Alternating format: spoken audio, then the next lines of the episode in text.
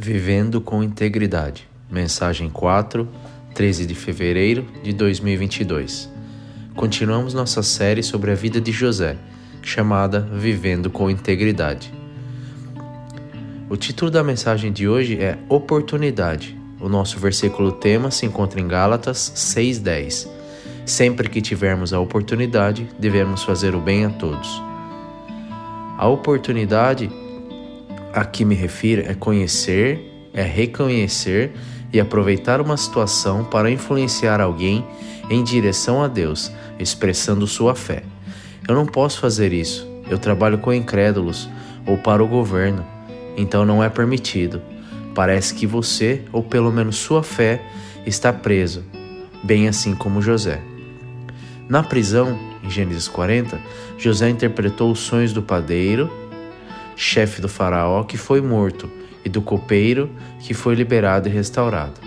José pediu ao copeiro para falar sobre ele ao faraó, pensando que poderia ser sua chance de ser libertado, mas o, mas o copeiro esqueceu dele. Definir a cena. Gênesis 41. Dois anos depois, o faraó sonhou que ele estava na margem do rio Nilo o Egito dependia da inundação anual do Nilo para fornecer terras férteis para a comida da nação. Em seu sonho, ele viu sete vacas gordas e saudáveis sair do rio e começar a pastar na grama do pântano. Então ele viu mais sete vacas vindo por trás delas no Nilo, mas estas eram magras e finas. Essas vacas estavam ao lado das vacas gordas na margem do rio. Então as vacas magras comeram as sete vacas saudáveis e gordas. Neste ponto do sonho, o Faraó acordou. O Faraó foi considerado a encarnação do deus Horus, cuja mãe, a deus Isis, foi retratada como uma vaca. Mas ele adormeceu novamente e teve um segundo sonho. Desta vez, ele viu sete cabeças de grãos, gordos e bonitos, crescendo em um único talo em seguida, mais sete cabeças de grãos apareceram, mas essas foram encolhidas e murchas pelo vento leste.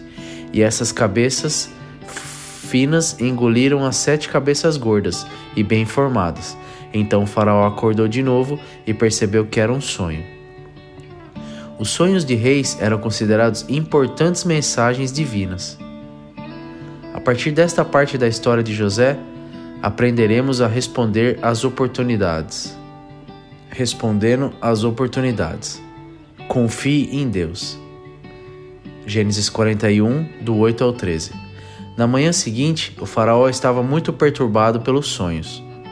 Danos ao gado ou colheita foi sinal de fraqueza ou ilegitimidade do faraó. Então ele chamou todos os mágicos e sábios do Egito para discernir a vontade dos deuses. Quando faraó lhes contou seus sonhos, nenhum deles lhe disse o que significava. Finalmente, o copeiro do rei falou, depois de dois anos sem dizer nada. Hoje me lembrei do meu fracasso, disse ele ao faraó. Havia um jovem hebreu conosco na prisão, que era um escravo do capitão da guarda. Nós contamos a ele nossos sonhos, e ele nos disse o que cada um dos nossos sonhos significava. E tudo aconteceu exatamente como ele previu. Fui restaurado para minha posição como copeiro e o padeiro-chefe foi executado empalhado em um poste. Parecia que toda vez que José tentava ajudar alguém, ele era traído e maltratado. Ao verificar o bem-estar de seus irmãos, ele foi sequestrado e vendido como escravo. Enquanto cumpria fielmente seu mestre egípcio, Potifar, ele foi falsamente acusado de estupro e jogado na prisão. E depois de interpretar o sonho do, co do copeiro, ele foi esquecido. José deve ter se sentido abandonado pelas pessoas, e ele era, e por Deus ele não estava. Hebreus 13, 5 e 6 Pois Deus disse: Eu nunca falharei com você, eu nunca vou abandoná-lo. Então podemos dizer com confiança: O Senhor é meu ajudador, então não, tem, não terei medo. O que as pessoas podem fazer comigo? Você acredita nisso? Deus fez, ou pelo menos permitiu que José sofresse através de julgamentos repetidos. Para quê? Para ser humilde, aprender a confiar apenas em Deus e não depender das pessoas para cuidar dele. Deus se importa mais com nosso caráter do que com nosso conforto. Ele está mais preocupado em nos preparar para seu propósito do que em cumprir nossos planos. Nenhuma pessoa ou prisão pode nos impedir de cumprir seus planos para as nossas vidas. Romanos 8, 28. Deus organiza oportunidades, remove obstáculos para você expressar sua fé, mesmo para que as pessoas que, neste momento, não têm interesse ou é mesmo antagônica em relação ao Evangelho. Deus prepara as pessoas para ouvir e entender a história de Cristo pelo seu Espírito. Eles não podem entendê-lo apenas com a razão humana, é espiritualmente discernido. João 6, 44, 1 Coríntios 2,14. Você está olhando para onde Deus está trabalhando, preparando as pessoas para ouvir? Você está pronto para responder quando Deus abre a porta, fornece a oportunidade? Ao responder às oportunidades, recomendo soluções dadas por Deus. Gênesis 41, 14 e 16. Faraó foi até José e ele foi rapidamente trazido da prisão. Então Faraó disse a José: Eu tive um sonho ontem à noite e ninguém aqui pode me dizer o que significa, mas eu ouvi que quando você ouve sobre um sonho você pode interpretá-lo. Está além do meu poder fazer isso, respondeu José, mas Deus pode dizer o que significa e colocá-lo à vontade. Não parece uma coisa sábia de se dizer. Entenderíamos se José afirmasse que poderia interpretar sonhos para ganhar o favor do rei.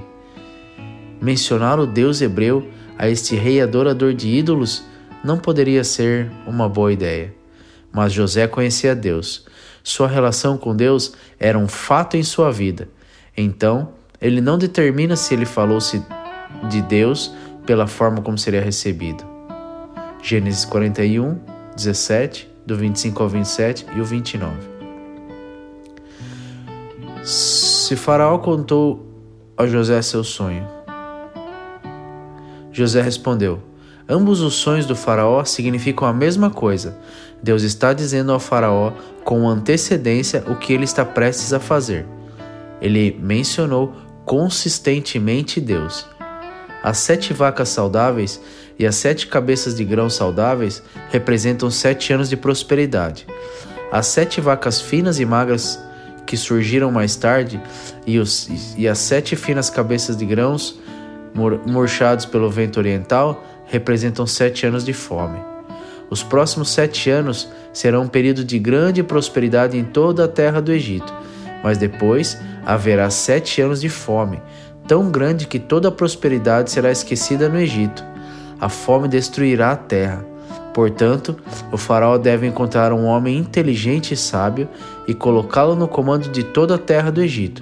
Então o faraó deve nomear supervisores sobre a terra e deixá-los coletar um quinto de todas as culturas durante os sete bons anos, que ele durante os sete bons anos, que eles reúnam todos os alimentos produzidos nos bons anos que estão à frente e tragam-no para os armazéns do faraó. Guarde-o e guarde-o para que haja comida nas cidades. Assim haverá o suficiente para comer quando os sete anos de fome chegarem à terra do Egito. Caso contrário, esta fome destruirá a terra. José expressou a orientação de Deus. Ele não escondeu a fonte de seu conselho ou tentou usar a oportunidade para se beneficiar. Quando vemos uma oportunidade de ajudar, devemos ter certeza de que fornecemos a orientação de Deus e identificá-la como tal. Uma vez que apenas sua opinião está certa, sua visão é verdadeira. Apenas sua visão é verdadeira. Às vezes, não contamos às pessoas a perspectiva de Deus sobre questões morais porque tememos a rejeição, mas quando fazemos isso, negamos às pessoas a oportunidade de encontrar a Deus. Tiago 1, versículos 5 e 6. Se você precisar de sabedoria, pergunte ao nosso Deus generoso. Ele, ele dará a você. Ele não vai repreendê-lo por perguntar, mas quando perguntar a ele, certifique-se de que sua fé está só em Deus, não em si mesmo, nem a sabedoria humana. Não vacile, pois uma pessoa com lealdade divina é tão inquieta quanto uma onda do mar que é soprada e derrubada pelo vento. Você expressa a perspectiva de Deus, oferece seus conselhos em situações que encontra? Ao responder às oportunidades, represente Deus em todas as atribuições. Gênesis 41, 37 ao 40. As sugestões de Faraó as sugestões de José foram bem recebidas pelo Faraó e seus funcionários. Então, o Faraó perguntou aos seus oficiais: Podemos encontrar alguém como este homem, tão obviamente cheio do Espírito de Deus? Os deuses do Faraó não ajudaram. Então, o Faraó disse a José: Desde que Deus revelou o significado dos sonhos para você, claramente ninguém é mais inteligente ou sábio como você. Você estará no comando da minha corte e todo o meu povo receberá ordens suas. Só eu, sentado no meu trono, terei um posto maior que o seu. José tinha agora 30 anos, no Egito, 13 anos. Quando representarmos fielmente Deus em cada encontro com os outros, eles verão nosso caráter piedoso e a convicção de nossa fé o que atesta a realidade de nosso Deus. Gênesis 41, 47 e 48. Como previsto, durante sete anos a terra produziu produziu com fartura, confirmando a revelação de Deus. Durante sete anos, José reuniu todas as culturas cultivadas no Egito e armazenava os grãos em campos circundantes nas cidades. José continuou a praticar sua fé, mesmo quando serviu o rei egípcio. Gênesis 41, dos 51 ao 57. José nomeou seu filho mais velho Manassés, pois ele disse: Deus me fez esquecer todos os meus problemas e toda minha e todos na minha família do meu pai. Conforto de Deus, cura. José nomeou seu segundo filho Efraim, pois ele disse: Deus me fez frutífero nesta terra da minha dor. Atribui suas realizações a Deus, não a si mesmo. Finalmente, os sete anos de colheita de, de fartura em toda a terra do Egito chegaram ao fim. Então, os sete anos de fome começaram, como José havia previsto. Então, com a fome severa em todos os lugares, José abriu os armazéns e distribuiu grãos para os egípcios, pois a fome era severa em toda a terra do Egito, e as pessoas de todos os lugares vieram ao Egito para comprar grãos de José, porque a fome era severa em todo o mundo, o que proporcionaria a preservação do povo de Deus. Que tarefa Deus lhe deu? Cônjuge, pai, filho ou filha, professor, empregador, empregado? Você representa Deus na maneira como realiza sua vocação? Mateus 5,16. Da mesma forma, deixe suas boas ações brilharem, para que todos vejam, para que todos louvem seu Pai Celestial. Nosso verso de memorização está em Gálatas 6,10. Portanto, sempre que tivermos a oportunidade, devemos fazer o bem a todos, especialmente para aqueles da família da fé.